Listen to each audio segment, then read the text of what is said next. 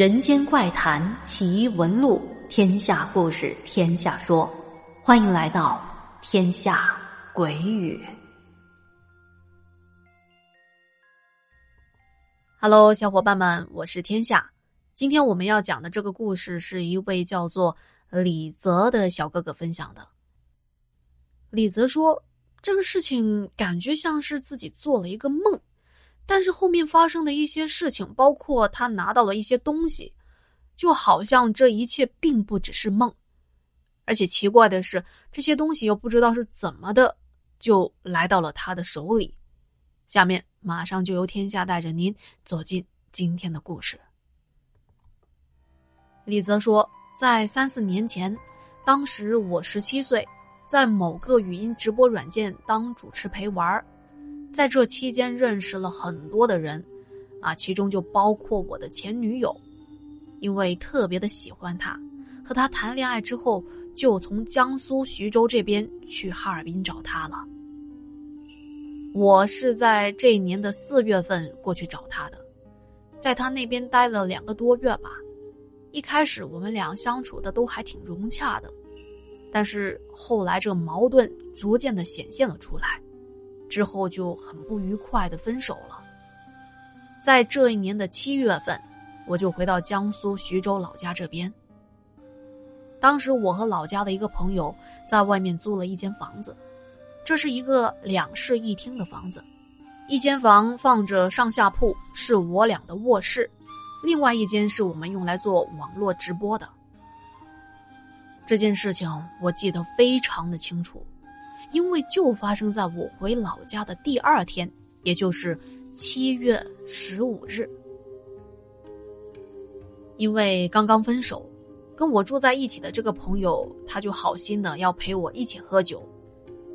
在七月十五号这一天，我本来是想借酒消愁的，但是那天晚上越喝越愁，再加上我的酒量也不是很好，很快我就喝醉了。接下来就发生了一件很奇怪的事情，我感觉像是做了一个梦，但是又好像不太像。那天晚上我睡着之后，我好像是醒了，拿起了手机看了一下，当时是晚上快十二点了。这迷迷糊糊中，我就想起，我想去找我的女朋友，我想再跟她沟通沟通。因为就这么分手了，我有一些不太甘心，而且我是真的很喜欢他，而且我也知道他心里也是有我的。想到这，我打开了订票的 APP，订了一张从我老家到哈尔滨的票，然后我就起床了。那会儿房间特别的黑，我也没开灯，也没有看朋友在不在屋里，我穿上鞋子就走了。大概是十二点零几分的样子，我就来到了火车站。我订的是十二点的票，我心想着：“哎呀，这这都已经十二点多一点了，这都过了时间了，怕不会是赶不上这火车了吧？”就特别的焦急。我刚跑到站台，眼看着火车就过来了，停好车之后，我直接就上车了。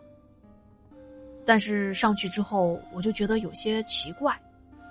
像咱们正常的火车都是特别的喧闹的，但是这趟车也不知道是不是夜班车的关系，乘客都不说话，有可能是老人比较多吧。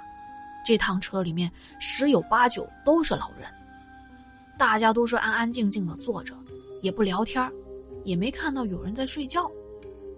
车厢比较远的地方。我看的模模糊糊的，再加上晚上的灯光也不亮，只能是大概判断这车厢是坐了不少的人的。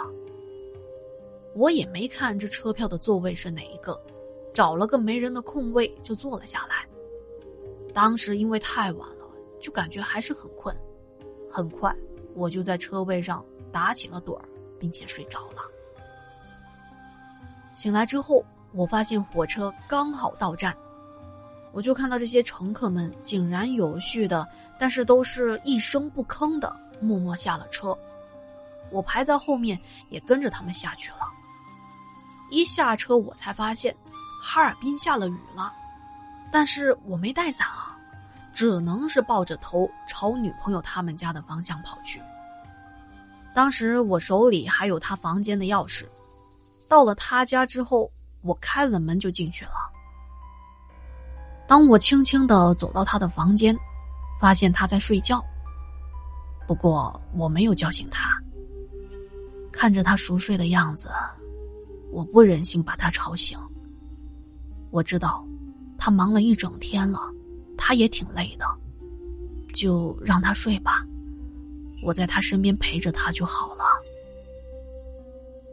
我在床边坐了下来，抽了一根南京的炫赫门香烟。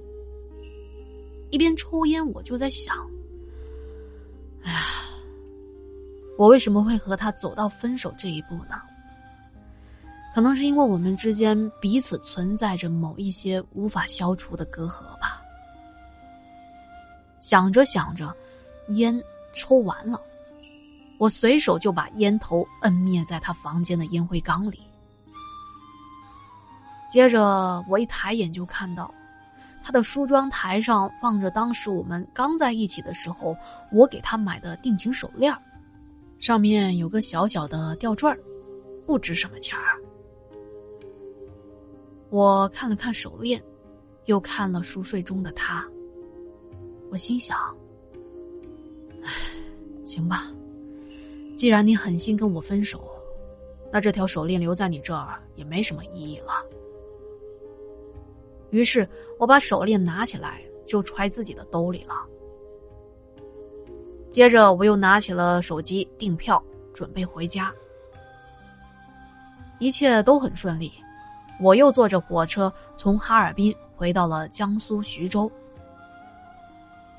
当时大概是在凌晨的三点钟到家的。回家之后，我也是感到很疲惫，马上就躺到床上睡着了。等我醒过来，已经是第二天，也就是七月十六号的大中午了。前一晚的醉酒让我觉得头痛欲裂。刚才上面所说的这些事情，在当时的我看来。就只是一个梦，但是这个回哈尔滨的梦特别的真实。不过我知道，那肯定是一个梦啊，因为我刚从哈尔滨回来，不可能又坐火车回去的。可是当我的手伸到裤兜的时候，我愣住了，因为我从裤兜里居然摸到了那条手链我在想。是不是分手那一天，也就前一天把手链带回来了？可是我不记得分手那一天跟他要这个手链呀。我只是记得在梦中，在他的梳妆台上，我自己拿的这条手链。更奇怪的是，这一天的下午，我接到对象给我打来的电话，他问我：“你是不是又回来了？我看到烟灰缸里有你的烟头。”我说：“我没回去啊。”他反问我：“啊，你没有回来吗？那我这怎么会有你的烟头啊？我这也没有别人抽烟啊。”挂完电话，我又问住在一起的这位朋友：“我说我昨晚是不是又出去了？”我朋友说：“不可能，你昨晚醉成那个样子，怎么可能出去嘛？”还有啊，昨天晚上我直播，你要是出去，我肯定知道。朋友说的也对，如果要从大门出去，那我肯定会经过他的房间。于是我就跟他说了昨天晚上做的这个特别真实的梦，以及手链还有女朋友家烟灰缸的事情。说着，我还把手链掏出来给他看了。他说：“嘿，我说你没出去，你还不信。”那咱就来看一下家里的监控吧。说着，就把家里的监控录像调了出来。我们在电脑前一看，我昨晚确实是没出门，但是在视频中有一处小小的诡异的地方，那就是在大概凌晨三点左右，视频画面有那么一两秒钟的闪动，就是这个画面震动了一下，这一闪动。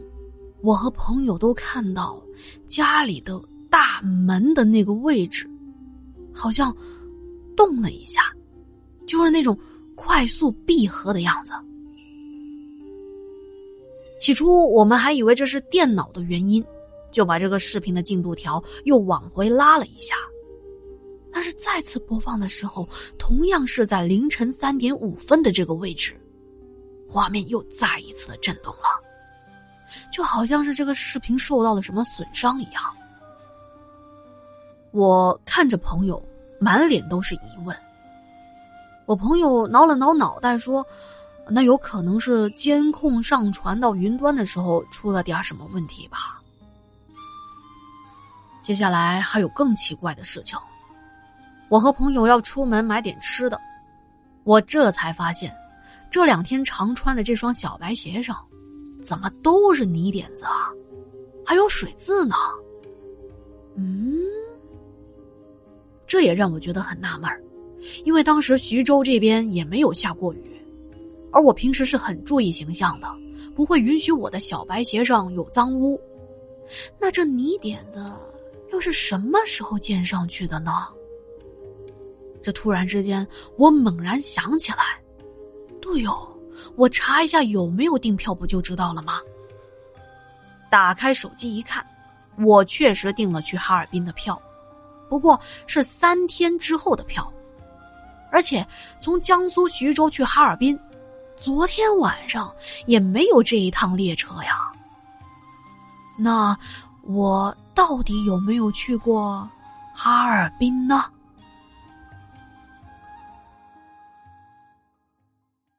好的，以上就是今天的故事了。再次感谢李泽小哥哥的分享啊！明天就是端午节了，天下在这里提前祝收听《天下鬼语》的各位小伙伴们端午节安康。哎，时间过得好快哦，算下来，《天下鬼语》更新了也有一年的时间了。有很多的老朋友一直在追更，也有新伙伴们不断的加入等更的队列当中，感谢您的一路支持啊！希望明年的这个时候，天下还在这里给您讲故事。天下鬼语一步步走过来，离不开您的大力支持。喜欢天下讲故事，别忘了听完故事点赞、留言、转发。更期待您能够加入我的洗米团，收听洗米团的特别节目哦。嗯，这种持续性的支持天下，天下国语才能够长久的走下去。您说是不是呢？那行，今天就聊到这啦，咱们下期再见，晚安。